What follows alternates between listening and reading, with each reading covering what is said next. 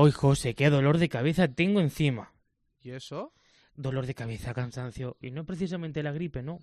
¿No? No. Entonces, ¿qué, qué te ha pasado? Madre mía, qué caminata. Fitur, hijo, Fitur. Ah, bueno, hijo, tampoco... En fin, ¿Tú sabes lo que es recorrer el mundo en, en un día? en un día... En medio día, más bien. O en medio día también. Pero lo pasaste bien. Me encantó. Ay, a mí también. ¿Y no es que la primera vez? Pues para mí no. Para... Yo Ya ya he ido sé, varias. Ya, ya lo sé, ya, ya, ya. Tú siempre, tú siempre más que yo. Por para supuesto. variar. Bueno, dale. Vámonos.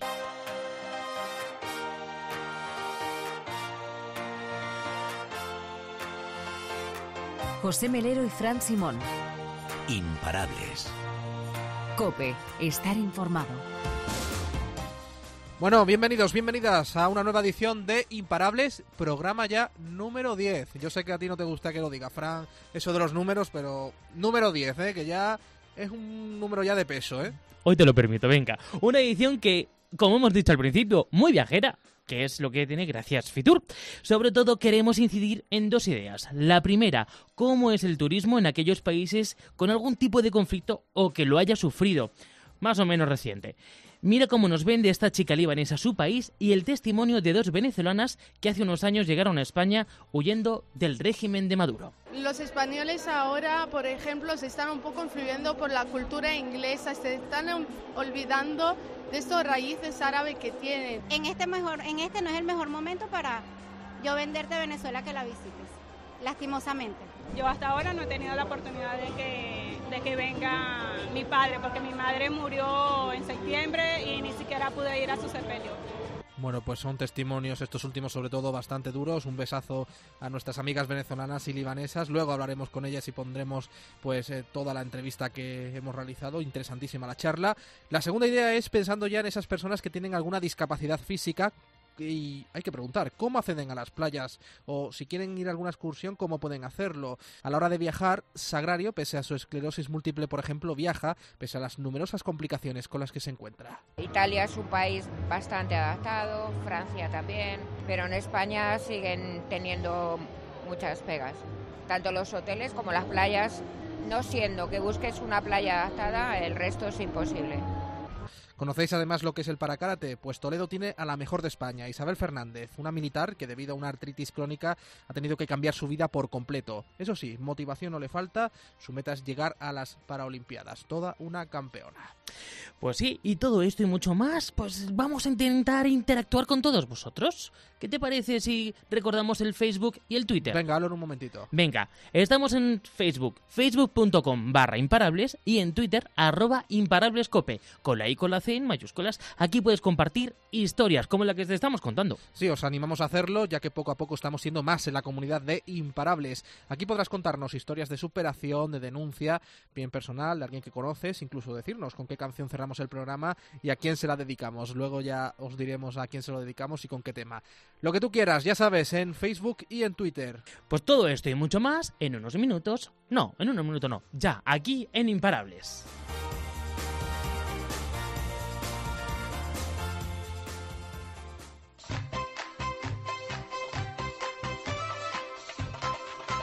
José Melero y Fran Simón. Imparables. Cope, estar informado.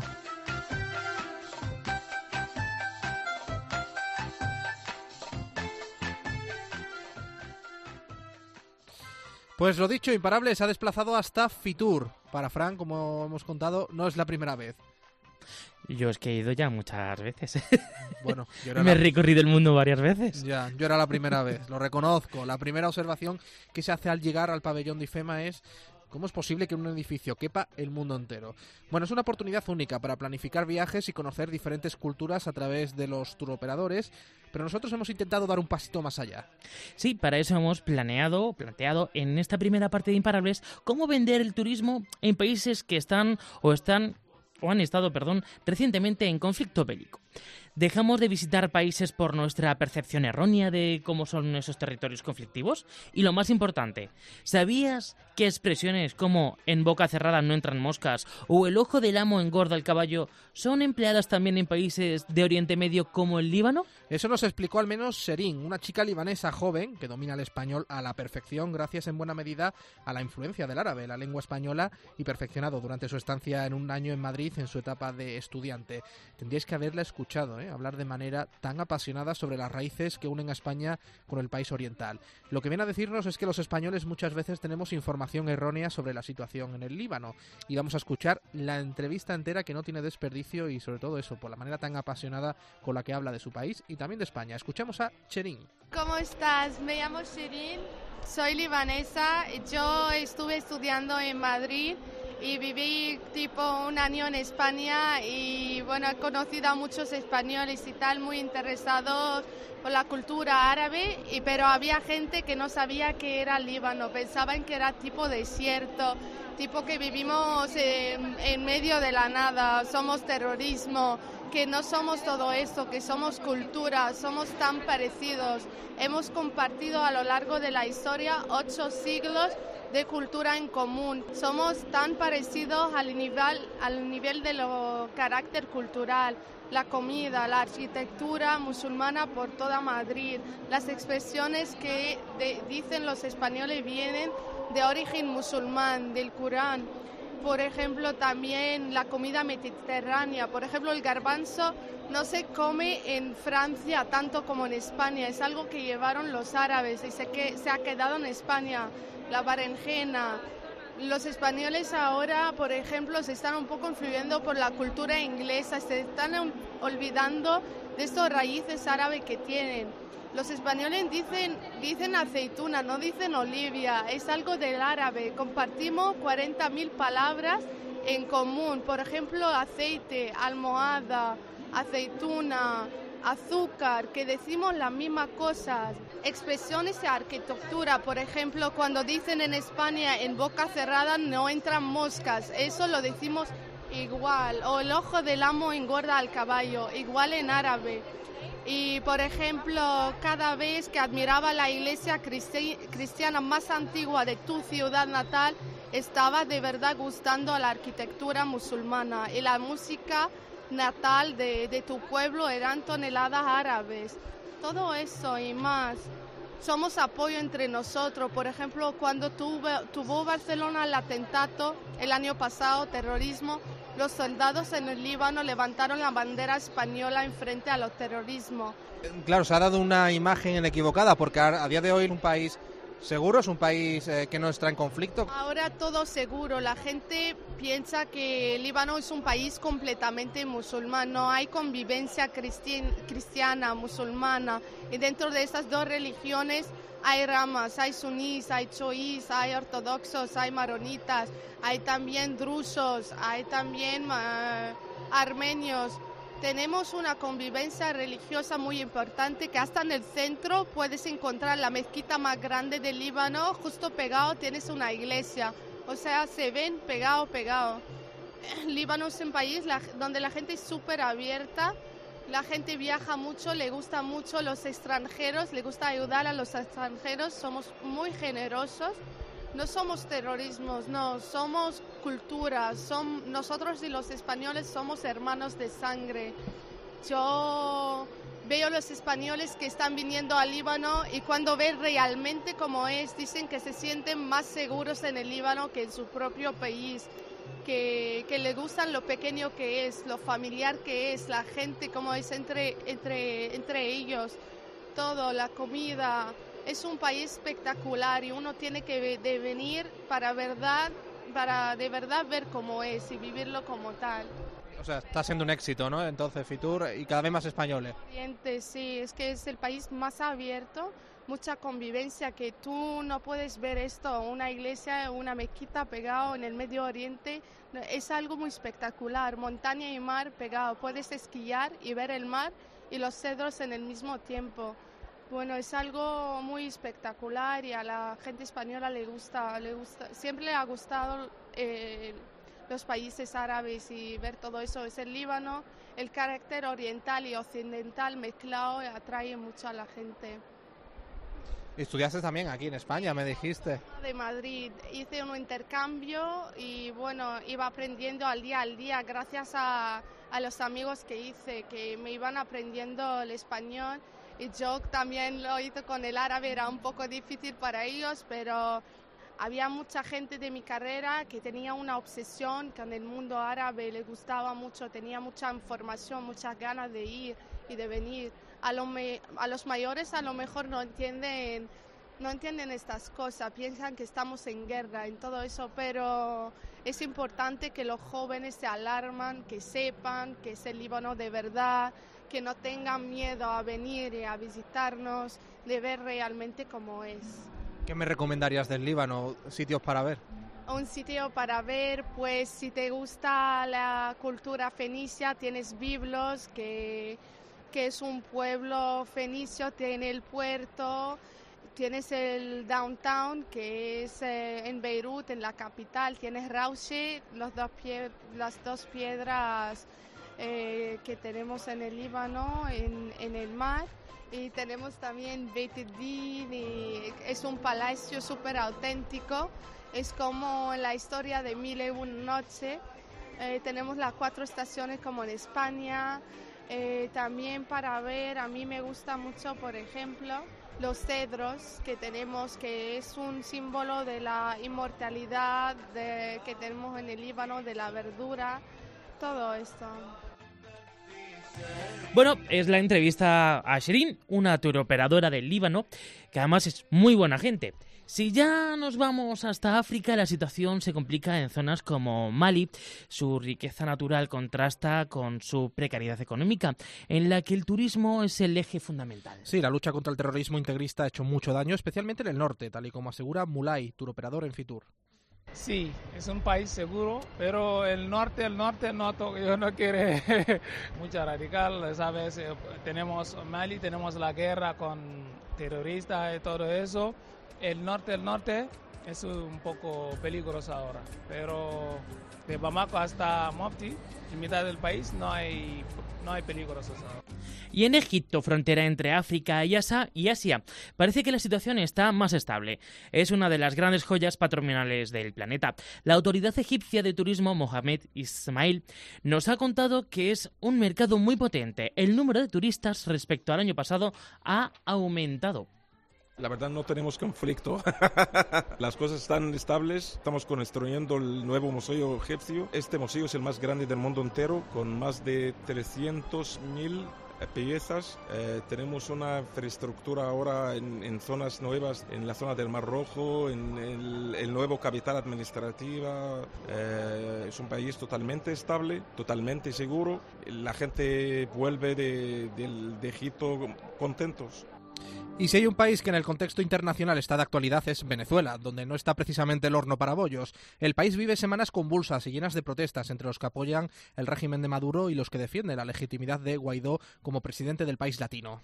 En el stand venezolano en Fitur nos encontramos con dos amigas, Yeisa y Luz. Ambas llegaron a España hace en torno a tres años, ante la creciente inseguridad que vive el país, su país natal. No dudan en dar su apoyo a Guaidó. Merece la pena escuchar sus testimonios. Bueno, pues estamos en el stand de Venezuela, que está la cosa en el país tranquilita, ¿no? Sí, sobre todo.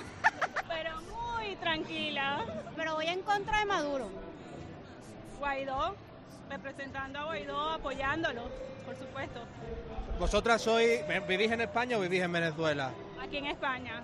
Yo tengo dos años aquí, voy a cumplir tres. Yo tengo tres años viviendo aquí ya. ¿Os marchasteis por el régimen de Maduro o por otros motivos? Por la inseguridad que ha creado ese gobierno, lastimosamente. La escasez, la inseguridad y bueno, muchas otras cosas más que realmente no te dan calidad de vida ni posibilidad de crecimiento. La familia que tenéis allí, ¿qué os cuenta? ¿Qué os dice? Que por lo menos mi hermana tiene negocio y lastimosamente ha decaído en todo, en todo. Ya no tiene las mismas, no, no puede tener la misma calidad para sus clientes porque ya no tiene las provisiones que necesitan. El, sueldo que percibe la gente pues realmente no les alcanza para poder subsistir eh, al día a día. Es bastante duro, difícil, complicado. ¿A vosotras o a vuestra familia os han perseguido alguna vez por no defender a Maduro?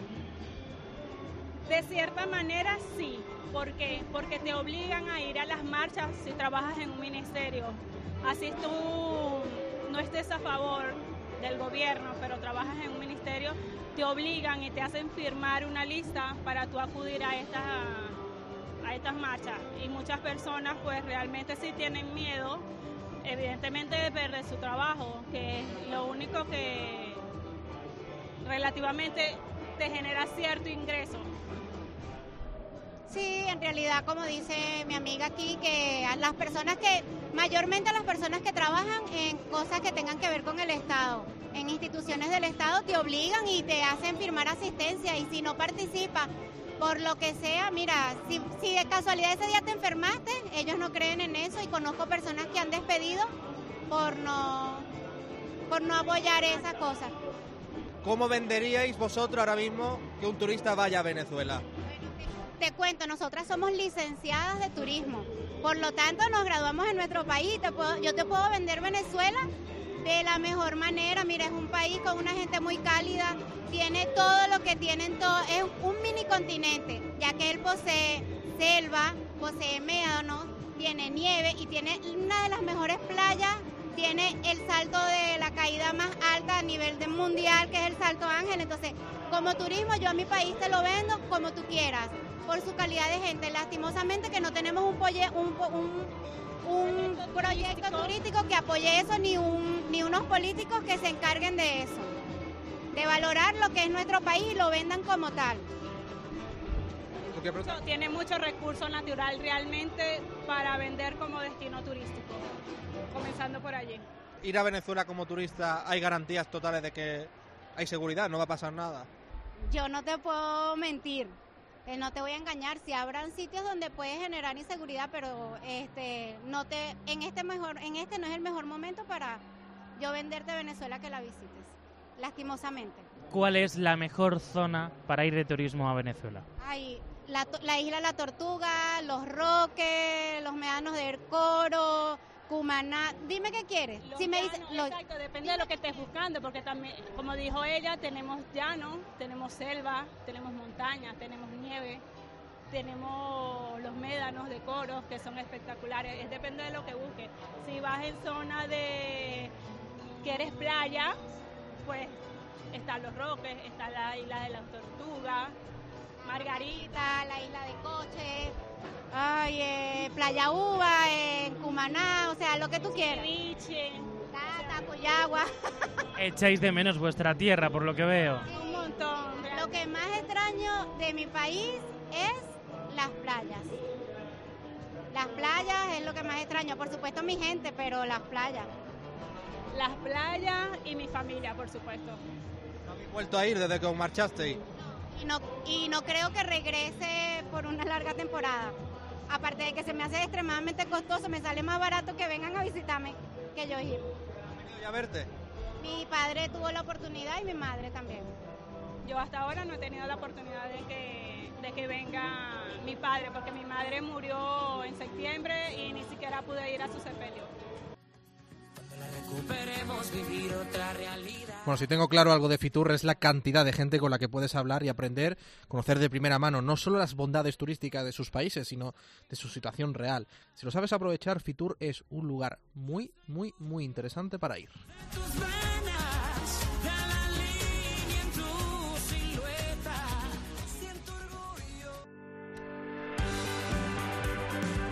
Seguimos hablando en clave turística en marco de Fitur. España continúa batiendo récords de turistas año tras año. Ello ha traído consigo en las grandes ciudades la proliferación de los polémicos Free Tour, es decir, guías que ofrecen recorridos por los principales puntos turísticos de una ciudad de forma gratuita, o quizás no tanto, ya que con el tiempo se ha institucionalizado agradecer este guía con una propina que rondan los 10 euros de media por persona. Sí, es una forma de economía sumergida, tal y como denuncia la Federación Nacional de Guías Turísticos, que califica estos free tour de competencia desleal. Su presidenta Almudena Cencerrado ha estado en Imparables para mostrar esta preocupación por la práctica de este tipo de guías. Oye, Almudena, eh, ¿se puede decir que es una de las profesiones con mayor intrusismo ahora mismo?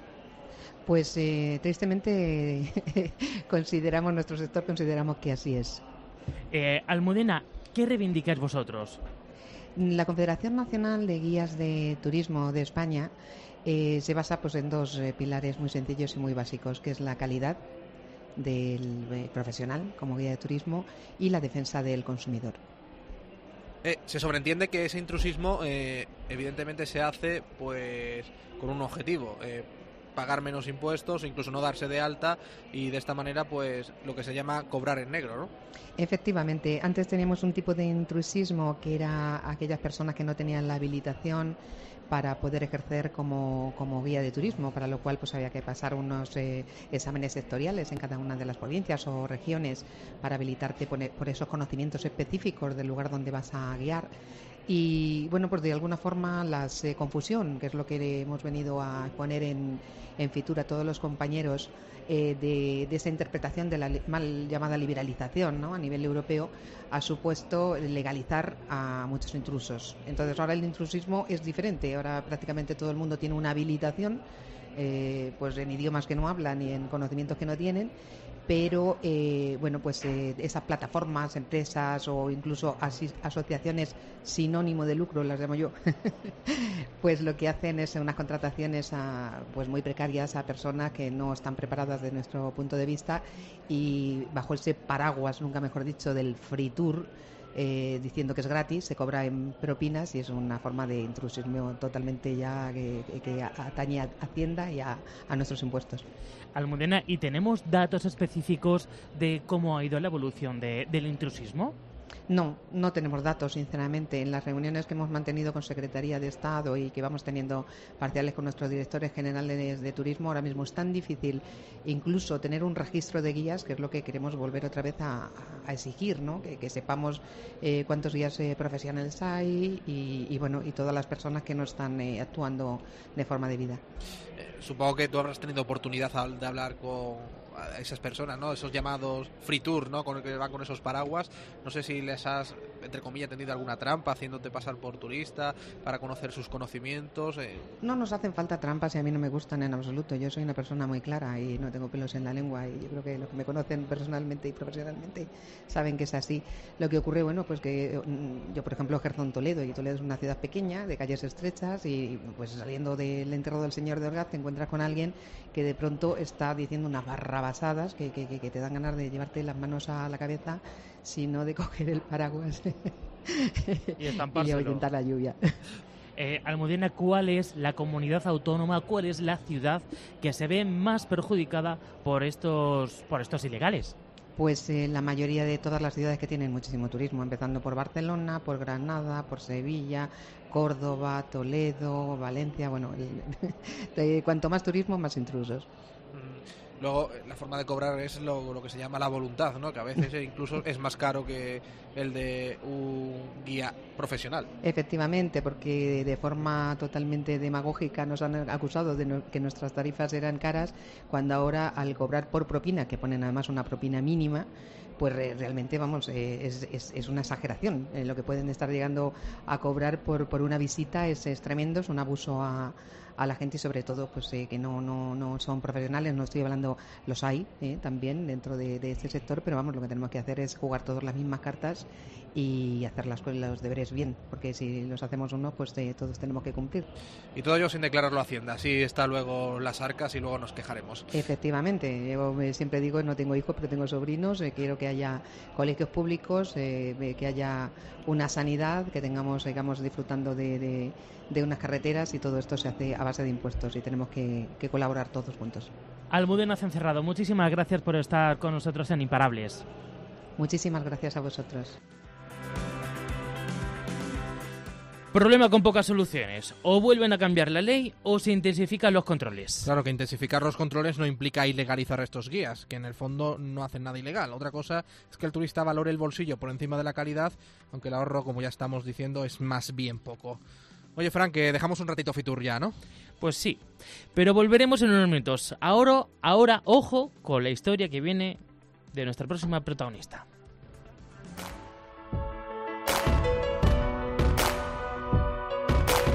José Melero y Fran Simón. Imparables. Cope, estar informado.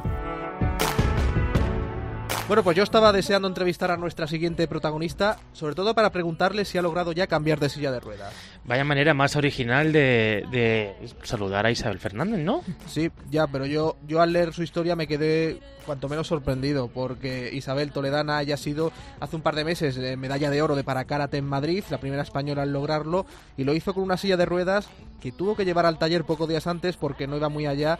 Incluso tengo entendido que mientras competía hacía ruiditos raros. Y todo ello porque ella compitió sin subvención ni patrocinio. Ay, es que hablamos de Isabel Fernández. Tiene 31 años, igual que tú y que yo. Antes del karate practicó atletismo. Yo 30, ¿eh? Yo 30. Bueno, es verdad. Antes del karate practicó atletismo, artes marciales, baloncesto. Era muy deportista desde pequeña. Pero con unos 18 años se torcieron las cosas porque empezaron sus problemas físicos en la rodilla. Problema que se fue grabando además en las dos. Y aquello le obligó a darse de baja temporalmente en el ejército, que ahora le preguntaremos sobre ello. Donde ingresó en 2015. Ahora está esperando un nuevo destino. Uno que le permita compaginar su trabajo con los entrenamientos y sus estudios. El deporte en un principio también parecía que se había acabado para ella. Los médicos, desde luego, te lo aconsejaron así, pero Isabel empezó a buscar alternativas en ese deporte adaptado. Practicó baloncesto, luego ciclismo y por caprichos del destino se cruzó con su amigo y entrenador Álvaro, que volvió a su deporte, le hizo volver a su deporte, al karate, en este caso para karate. Ahí comenzó su propia ya contrarreloj para llegar a tiempo al campeonato del mundo. Sin más, Isabel, muy buenas. Hola, buenas. Oye, ¿se han dado cuenta ya que necesitas un cambio de silla de ruedas? ¿Has conseguido ya cambiarla? Eh, sí, sí, la verdad es que la gente se ha volcado y por suerte ya está. Eh, se ha ido recaudando dinero, ha habido gente, pues eso, hay hasta niños del gimnasio que han puesto 5 euros cada uno. Ay, qué rico. Ah, sí, un amor. Y luego, pues, eh, una residencia aquí de Toledo, que ha puesto bastante. Luego, Transplan, la carrera nocturna de Toledo, eh, la Cámara de Comercio de Valladolid y la empresa Asti. Y al final, una persona anónima que llamó a la Federación Española de Karate y dijo que lo que faltase, que, que lo aportaba. Entonces, por suerte ya está y la silla ya está hecha, falta, pues eso. Ah, todavía no está, todavía no es la que estás utilizando No, ahora mismo. no. Oye, ¿pensaste que la silla que, teni- que tienes eh, iba a condicionar tu competición, el último campeonato mundial, que iba a condicionar tu posición? Eh, a ver, me dio miedo, pues eso, justo antes de salir, porque los ruidos que habíamos llevado al taller empezaron, se quitaron unos días y volvieron. Entonces, antes de salir a, a la final sí que pasé un ratillo ahí de nervios por, por eso, pero no, de momento ahí está, así que cada vez hace más ruido, Sí. pero nada, espero ya para la semana que viene ya estar con la nueva y, y preparar bien el europeo. ¿Y cómo se prepara? mm, ¿Cómo te preparas, Isabel? ¿Cómo tiene que ser dura, no? Porque empezaste en junio y el campeonato fue en noviembre. Mm, con mucha ilusión es lo más importante y con muchas ganas, porque así haciendo las cosas así no cuesta, o cuesta menos. y muchas horas, eh, pues eso, de lunes a sábado, mañana y tarde, y repetir, repetir, repetir. ¿Llevabas mucho tiempo sin ponerte el kimono? Uh, años. Sí, sí, sí, llevaba tiempo sin... Porque cuando me tuve que... Cuando tuve que dejar la competición, eh, la verdad es que fue un momento muy duro, que me costó mucho y el ir a un campeonato o ver a gente haciendo karate y yo no poder, eh, lo pasaba muy mal. Entonces yo iba a ver un campeonato y me iba llorando porque yo quería estar allí compitiendo, no quería estar viéndolo. Entonces me desvinculé un poquito porque lo pasaba mal. Pasaba mal el no poder hacer algo que, que me apasionaba. Vamos a hablar de tu entrenador. eh, ¿Qué representa Álvaro para ti? Álvaro me ha abierto otra vez la, la vida. O sea, eh, estaba muy bien, estaba haciendo deporte, pero claro, eh, poder volver a hacer karate o para karate es lo mejor que me ha podido pasar. Es- era mi deporte con el que yo he crecido y he aprendido. Entonces era, vamos, cuando me lo dijo, no lo dudé ni un momento. Porque había sido tu entrenador el, de tu otra etapa de karate. Al principio fue compañero Sí. y luego fue entrenador y vuelve a ser mi entrenador. ¿Y tu relación con él cómo es? Eh, bueno, supongo que mucho más que de entrenador, ¿no? Sí, ha sido tu eh. salvador, se puede decir. Álvaro sobre todo es mi amigo. O sea, es... Tengo un día malo y él lo sabe. eh, todo lo que me pase, mm, o sea, está siempre ahí. O sea, le puedes llamar a cualquier hora que, que está. ¿Qué sentiste cuando ganaste? ¿En ¿Qué fue lo primero que te acordaste? o es que en ese momento estás tan, tan contento y tan, tan emocionado que, o sea, mucha alegría, está claro. O sea, y de primeras, los dos, tres primeros días cuesta creerlo. Pero sí que recuerdo cuando, cuando salí de la competición ya, después de cambiarnos, mirar a Álvaro y decirle, ¿y ahora qué? Porque claro, eh, para karate no hay paralimpiadas. Nos quedamos en el mundial, que es ahora mismo lo de la máxima competición. Y, y me quedé así un poco muy contenta, pero diciendo, ¿qué objetivo tenemos más que este? Que sí que hay muchos, que cada competición cuenta, ahora estamos preparando el europeo. Y igual, con muchas ganas, muchos nervios y mucha ilusión, pero en ese momento fue de, oh, Fíjate que es curioso, ¿no? El, karate está viviendo una edad de oro en Toledo, una ciudad que, por ejemplo, tiene un equipo en tercera división en fútbol, que es el deporte así mayoritario, que no destaca especialmente en el ámbito deportivo, pero en karate, Sandra Sánchez, medalla de oro también hace unos meses, Isabel, también tú para karateca, mm, no sé, ¿cómo se explica eso? Hay un nivel muy, muy alto, porque luego también está en el gimnasio, por ejemplo, María Espinosa, eh, Alejandro... Eh, hay bastante gente, y ya no aquí, o sea, en Castilla-La Mancha está también Antonio que, de Paracarate, que quedó también eh, medalla de oro. O sea que ahí está. Castilla-La Mancha y España es una potencia mundial en karate. Isabel, con 18 empezaron los problemas de rodilla, o ibas en silla de ruedas o en muletas, ¿no? Sí, voy ahí alternando. Mm, ¿Cómo asumiste ese cambio tan de vida tan radical? Porque suele ser difícil. A ver, eh, como ha sido progresivo, sí que es verdad que, bueno, pues empezó, me duele, cojo una muleta, me duele más, cojo las dos, pues mm, voy a usar la silla porque me evito dolor de espalda, de hombros, eh, sí que me evito tomarme más pastillas al no forzar tanto la articulación, eh, pero sí que el momento en el que ya me empiezo a creer, porque claro, a mí me dicen los médicos, no puedes hacer deporte, correr, saltar, y no te lo crees de primeras. Dices, ah, no, no puede ser, tengo 28 años, es mentira.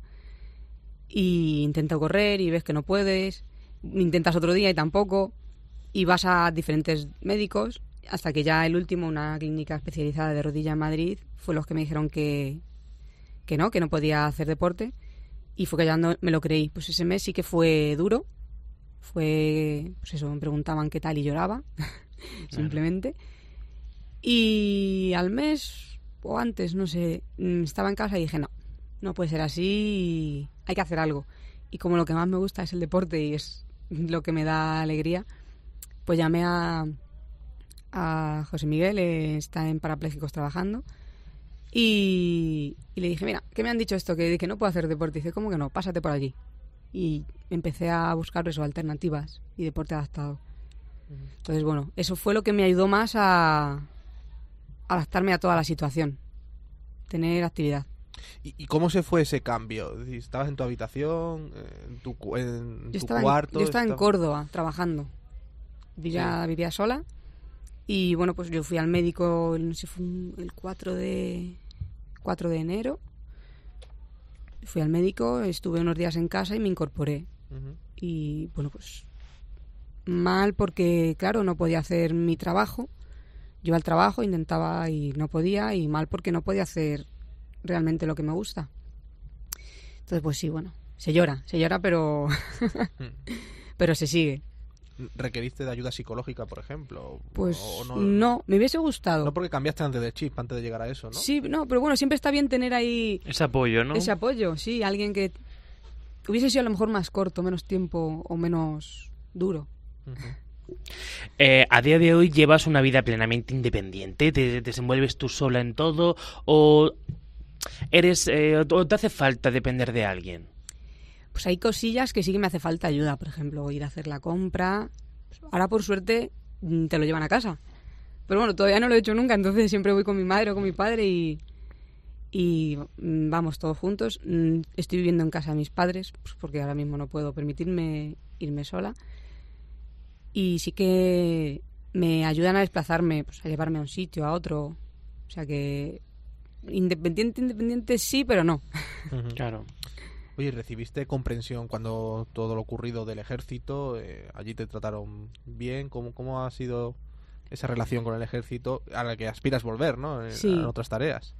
Y pues eh, después de bastante tiempo de baja, pasé tribunal médico. De hecho, solicité yo pasar el tribunal médico porque evidentemente la lesión no se iba a recuperar. Me dijeron es irreversible. Por lo tanto, para no perjudicar al servicio, pedí yo el tribunal para acelerar todo el proceso. Eh, me dieron APL4, que eso son unas limitaciones. Y bueno, salí en boletín mm, para poder ser para que me asignen un destino acorde a las limitaciones que ahora tengo. Y bueno, mm, pues esperando estoy. O sea que Estás no- todavía en no- proceso, ¿no? Para que te digan qué es lo que tienes que hacer o dónde vas. ¿Dónde voy? ¿Dónde voy? Sí, porque ya Porque estabas en Córdoba, hemos entendido antes. estaba en Córdoba en La Reina. En Re- Claro. ¿Tu reto a corto plazo cuál es, Isabel? El europeo. Ahora estamos con el europeo en la cabeza. ¿Qué es más difícil que el mundial? Pues el nivel está muy igualado porque el podium fue de, de- de europeas. O sea que está la cosa ahí más o menos igual. Yo- Pero yo sé que tu ilusión son las Olimpiadas y eso a día de hoy, eh, esta especialidad para karatecas no, no se registra en las Olimpiadas. ¿Tú esperas que para 2024 has llegado a pensar que ojalá, ¿no? Pues lo deseo. llegue- Lo desea, pero ¿se están dando pasos para eso? Pues realmente no lo sé. No lo sé, yo sé que creo que en el, 2000 en el 2020 será cuando se decida si pasa a ser paralímpico o no. Pero vamos, yo creo que sí, porque siendo el karate, pues, ¿cómo van a dejar la modalidad de para karate fuera? Isabel, no nos queda mucho más tiempo, pero sí te decimos que bueno, es un orgullo para nosotros que estés con nosotros aquí en Imparables, que eres un ejemplo de superación y sobre todo con todo lo que acarreas encima, no solo la enfermedad, sino también el trabajo y como nos has explicado absolutamente todo. Tú no sé qué mensaje trasladarías a esas personas que, bueno, que están sufriendo un momento difícil, no a nivel físico a lo mejor, a una mala noticia, un- ¿qué mensaje transmitirías tú? Hacer, hacer deporte. Siempre sí, estar ocupado. Deporte o eh, apuntarse a alguna actividad, estar con gente, hablar, salir. eh, pero no quedarse en casa y estar ahí en- llorando. No, hay que moverse, salir y hablar con la gente. ¿Eres consciente de que eres una referente en ese aspecto? Cuando me lo dicen... ¿O todavía no lo has asumido? No, cuando me lo dicen veces digo, bueno, no sé. Pues Isabel Fernández, muchísimas gracias por atendernos aquí en Imparables y que muchos éxitos y que ojalá se cumplan todos tus sueños. Muchas gracias. Y sobre todo, que eres imparable. Por supuesto.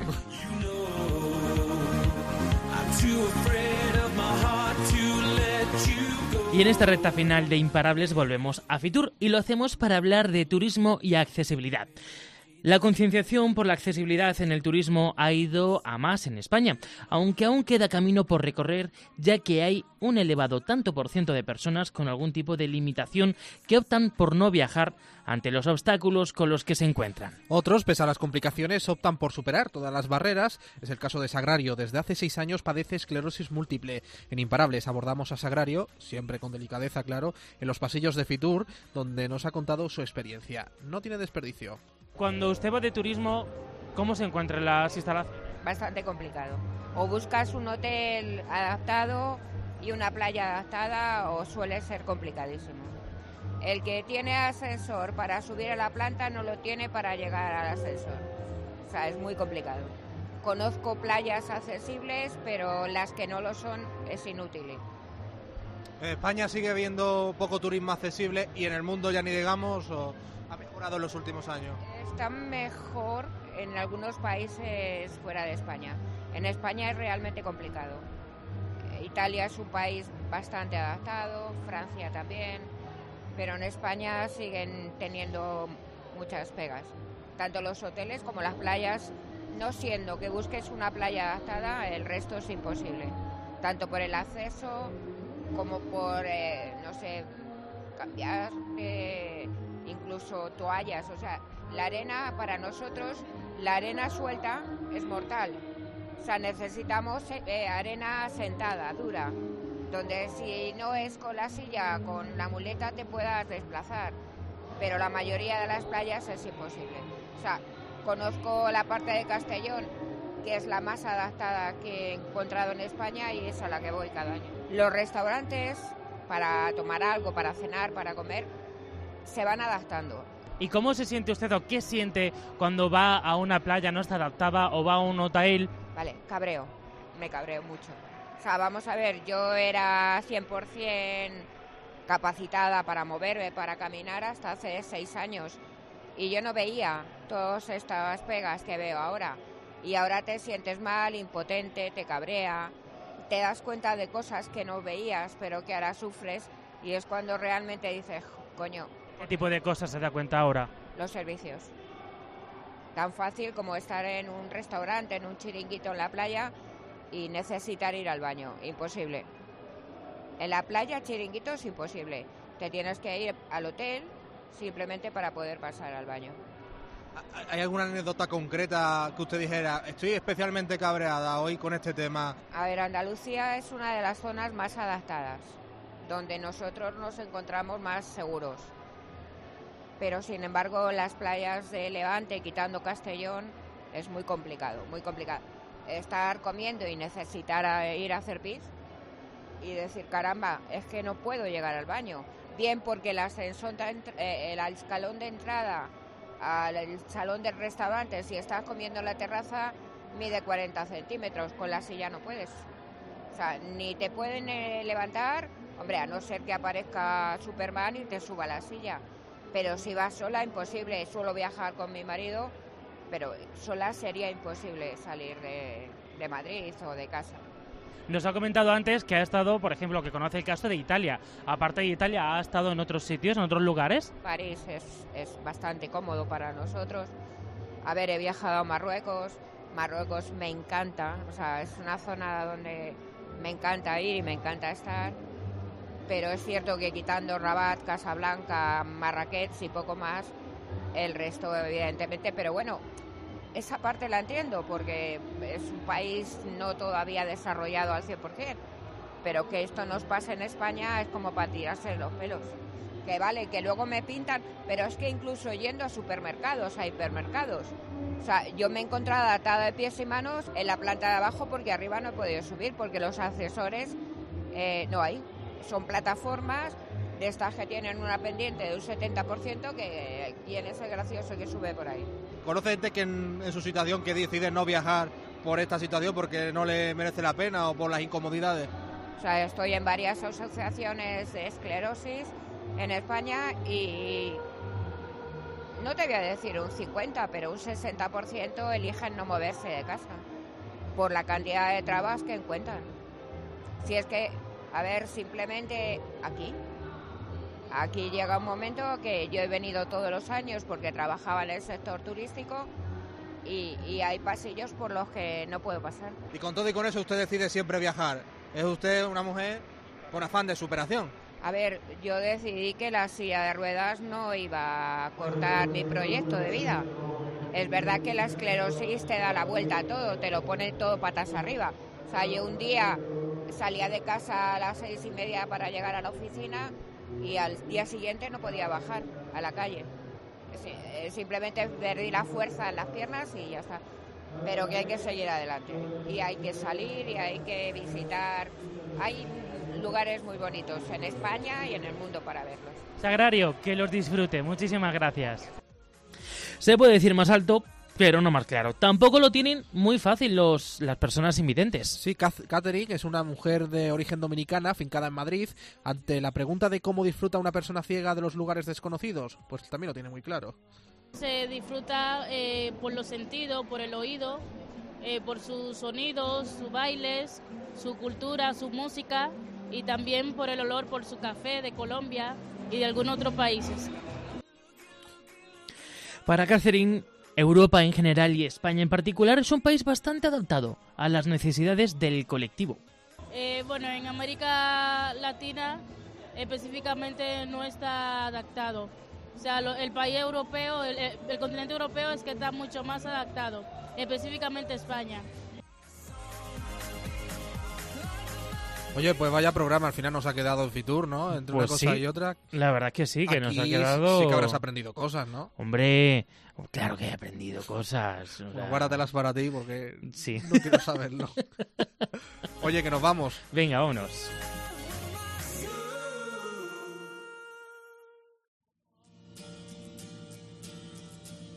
José Melero y Fran Simón. Imparables. Cope, estar informado.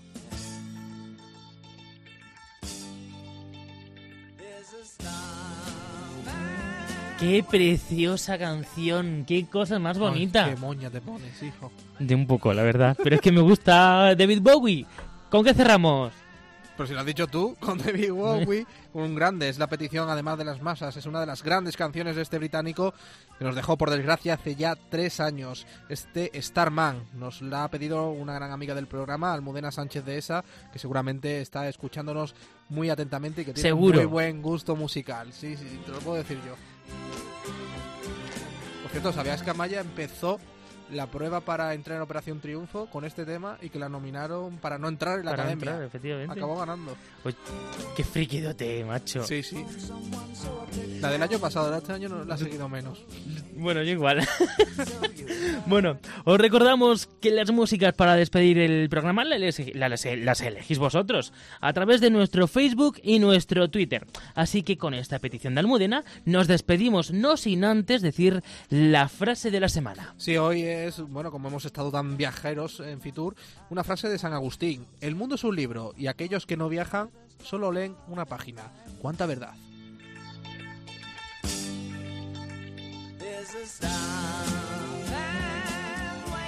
Qué gustazo.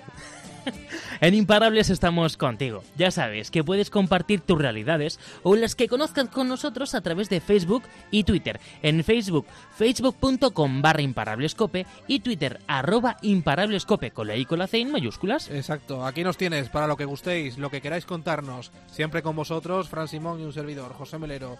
Recordad, sois imparables. Imparables.